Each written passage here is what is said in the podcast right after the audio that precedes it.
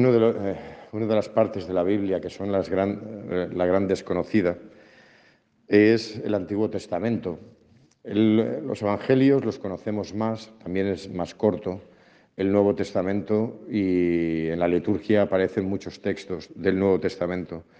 Pero el Antiguo Testamento es desconocido. Por eso, cuando salgan eh, estos libros, el libro del eclesiástico, por ejemplo, el que ha salido hoy, voy a hacer una pequeña introducción, porque por medio de ella conocemos el contexto en el que fue escrito y por qué y para qué fue escrito, y, eso nos iluminará también y actualizaremos ese mensaje eh, para nuestra vida. Ya lo veíamos ayer, el libro del eclesiástico, pero ¿cuándo se escribió? Se escribió alrededor del 200 antes de Cristo por un tal Jesús, hijo de Shirak, más conocido por todo el mundo como Ben Shirak. Ben es ese prefijo que tanto en los musulmanes, bueno, en el árabe, como también dentro del hebreo, Ben significa hijo, hijo o familia de. Ben Shirak. Y así es conocido el libro del eclesiástico, como el, el Sirácida. ¿Quién es este señor? Pues parece ser que era como un sabio que vivía en Jerusalén, eh, un sabio muy respetado por, por los judíos y que en un momento determinado escribió esto, ya mayor, ya muy adulto, lo escribió. Es un libro sapiencial que recoge como buen devoto y como buen judío recoge la experiencia del pueblo de Israel, la historia del pueblo de Israel y la, eh, la contrasta con la realidad. ¿Y cuál es la realidad del 200 antes de Cristo en Israel? Pues que estaba tremendamente helenizada. Es decir, estaba bajo el gobierno de un, emperador griego, de los sucesores de Alejandro Magno, eh, y por lo tanto todo el paganismo se había introducido mucho dentro de la vida ordinaria del pueblo de Israel. ¿De qué se queja eh, Ben Shirak? Se queja, como lo veíamos ayer, de que el culto es vacío, de que los judíos han conservado el ritual, pero su corazón va por otra parte. Por una parte, juegan con Dios por medio del ritual, pero luego la vida es una vida pagana, una vida helenizada. Quieren ser como los demás y quieren ser como los dominantes, porque quieren ser uno, uno más y no quieren diferenciarse. Les resulta mucho más cómodo diluirse en el paganismo, en el helenismo, que profundizar en la palabra de Dios y profundizar en los rituales y en la relación personal y comunitaria con Dios.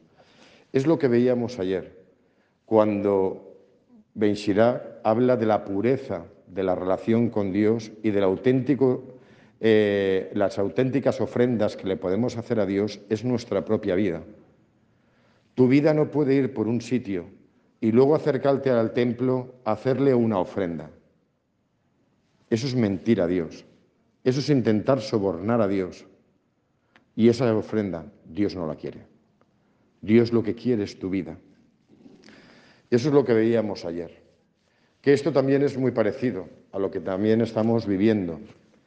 ¿Cuántos cristianos, por no querer ser diferentes, han sucumbido al ambiente? Y están entre vuestros hijos, vuestros nietos. ¿Cuántos me han dicho, ay, mi hijo que ha ido a Teresianas, mi hijo que ha ido a Dominicos, mi hijo... Bueno, ¿y qué? No quiero diferenciarme de los demás, quiero ser uno como los demás, y porque eso me hace la vida mucho más fácil. Y yo, con mi fe que he recibido, yo solo conmigo mismo, mismamente, yo me lo organizo y yo me lo cocino. Estás condenado al fracaso. Condenado rotundamente y seguro al fracaso. Porque tu vida no puede ir por un sitio y tu relación con Dios por otro. No puedes vivir en esa bipolaridad.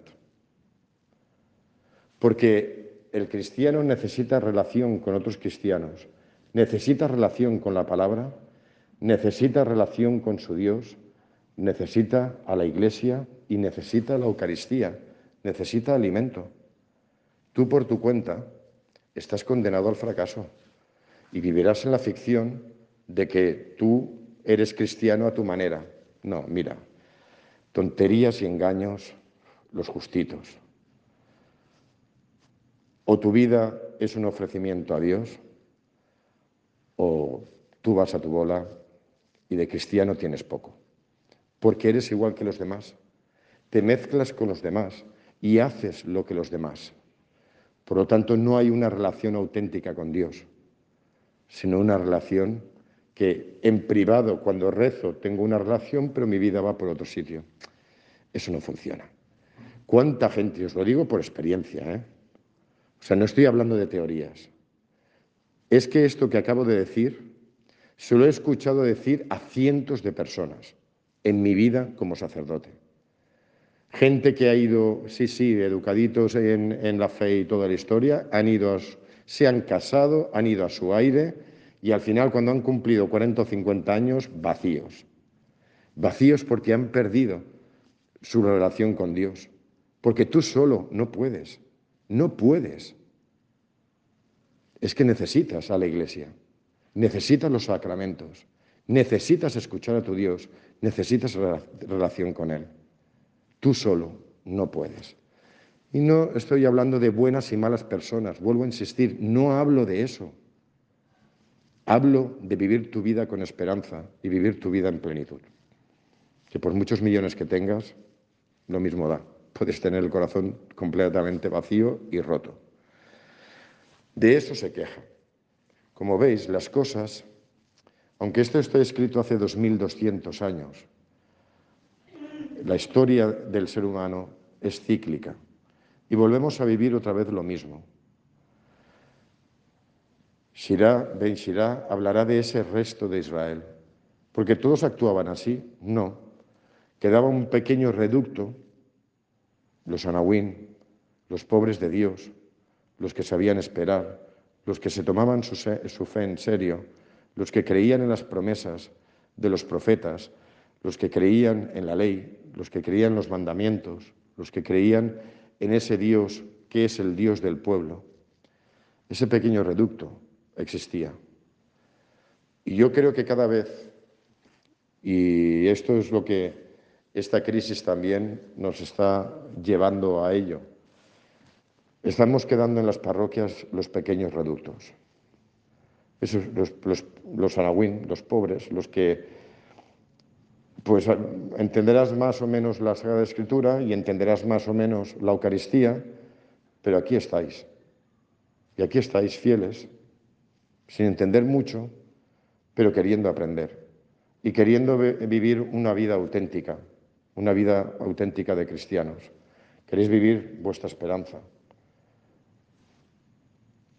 Eso es lo que está ocasionando esta crisis. ¿Cuánta gente se está yendo? Porque es lo que yo me pregunto. El gran bajonazo que ha pegado esta parroquia eh, desde el confinamiento, ¿se volverá a recuperar? Sinceramente yo creo que no. La gente se va yendo, se va yendo. El mundo atrae mucho. Y cuando ya pierdo la costumbre de venir a misa y veo que puedo vivir en medio del mundo sin la misa, pues vivo sin la misa, hasta que al final te quedarás vacío. Pero yo creo que no nos vamos a recuperar. Pero yo confío en este pequeño reducto, en esta parroquia y en las demás parroquias, donde creo que va a surgir algo nuevo de este pequeño reducto, aunque seáis muchos muy mayores, pero otros no lo sois tanto. Es esa confianza que tenía Benshira, que volvería a resurgir. Y de ahí esta primera lectura que es hermosísima, porque es un grito, un grito a Dios, un grito desgarrador. Señor, Dios nuestro, Dios de Israel, manifiéstate. Y yo creo que ese es el, sentir común que tenemos todos. Ante todo lo que estamos viviendo, ante el desastre de la humanidad y el desastre de nuestra sociedad, ante ese vaciamiento de la Iglesia, surge este grito. Señor, manifiéstate. Que se cumplan las profecías, que se cumpla tu palabra, que se cumpla lo que nos dices, que se cumpla, que los demás lleguen a descubrir que tú eres el, único Dios, que por ti vale la pena vivir, que vale la pena escucharte, que vale la pena vivir como tú nos dices que vivamos. Ese es el clamor actual de la Iglesia. Señor, manifiéstate para que te vean, que ellos también te puedan conocer como nosotros te conocemos. Como veis, vuelvo a insistir, las cosas no han cambiado. En 2200 años seguimos haciendo, y yo hago mía, la oración de Ben En cuanto al Evangelio, pues muy breve, es un Evangelio conocido y es el fruto y lo que ocurre muchas veces por el desconocimiento, que pedimos auténticas barbaridades a Dios por puro desconocimiento. Jesús anunciando su pasión y aquellos pensando en tronos, roperíos, buenos trabajos, buenos banquetes y buenas historias. Y ante el crucificado, yo me pregunto cuánta gente pide para sus hijos grandes riquezas. Un poquito contradictorio. Ante la pasión y ante un crucificado, ¿cuántos pedirán para sus hijos bienestar? Es no entender de qué va esto, que es efectivamente lo que le pasó a los apóstoles.